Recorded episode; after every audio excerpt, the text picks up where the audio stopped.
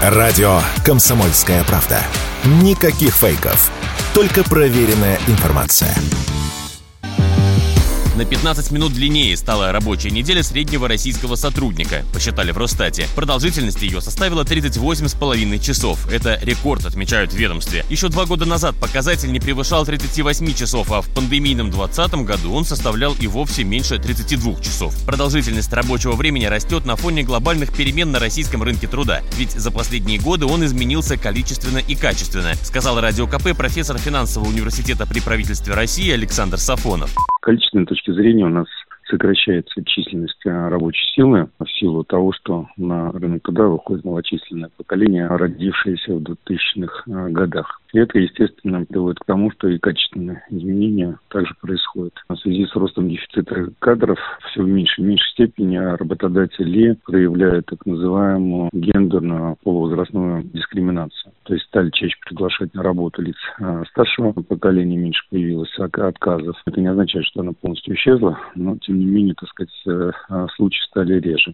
И, безусловно, в силу последних событий особенно стало больше на рынке труда присутствовать э, женщин.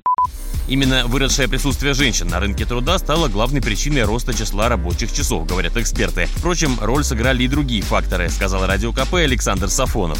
Безусловно, здесь еще и сказывается то, что ряд отраслей, выполняя государственный заказ, работает в последнее время там в три а, смены. Это, безусловно, а, приводит к тому, что часть работников работает на полторы ставки, но и присутствие женщин а, на работе в большем количестве также а, приводит а, к тому, что продолжительность жизни растет, но вот в силу того, что, ну, во-первых, рождаемость сокращается, поэтому женщины меньше сидят с детьми, поэтому меньше отвлекаются на воспитание детей, ну и, конечно, а, вот высокая инфляция в 2022 году и, конечно, продолжающийся а, рост цен на потребительские товары в текущем году заставляет людей искать подработки и соглашаться на дополнительную работу, что также увеличивает продолжительность рабочего а, времени.